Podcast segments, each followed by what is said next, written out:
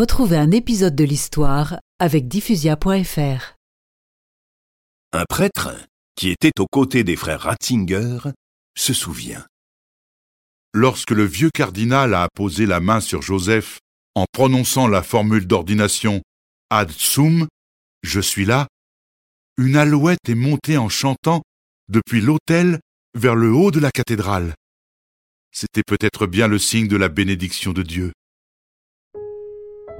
En 1945, nous étions entrés ensemble au grand séminaire de Freising. Se rappelle Georges Ratzinger. Puis nous avons continué des études de théologie et de philosophie. Et maintenant, nous voilà dans cette cathédrale. Que peut-il y avoir de plus beau que de se présenter devant le Dieu vivant et de le servir, et par là même de servir aussi l'humanité?